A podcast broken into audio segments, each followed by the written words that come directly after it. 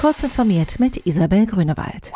Die Deutsche Post DHL bemüht sich in der Corona-Pandemie nach eigenen Angaben weiter um eine Sonntagszustellung von Paketen. Dafür habe das Unternehmen in Regionen wie Berlin bereits entsprechende Anträge bei den Behörden gestellt und erwäge nun Anträge in weiteren Bundesländern, berichtet die Westdeutsche Allgemeine Zeitung.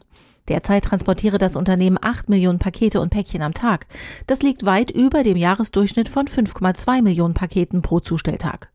In München waren am vergangenen Sonntag rund 400 Mitarbeitende unterwegs, um mehr als 50.000 Pakete an private Haushalte auszuliefern, wie die DHL mitteilte.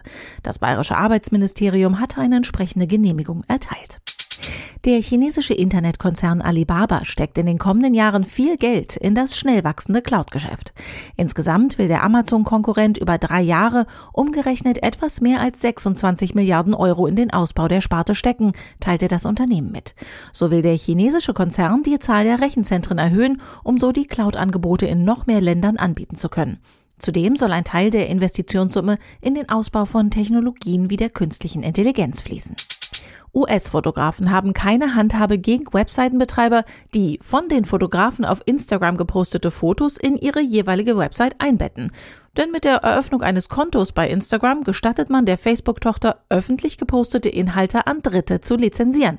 Somit liegt beim Einbetten eines Fotos via Instagram keine Copyright-Verletzung vor. Das geht aus einer Entscheidung des US-Bundesbezirksgerichts für Süd-New York hervor.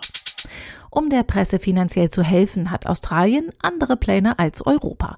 Australiens Regierung will Facebook und Google verpflichten, einen Teil ihrer Werbeeinnahmen an Medienunternehmen in dem Land weiterzugeben. Außerdem soll mehr Transparenz für Ranking-Algorithmen, der Zugang zu Nutzerdaten und der Umgang mit Online-Nachrichten verpflichtend reguliert werden.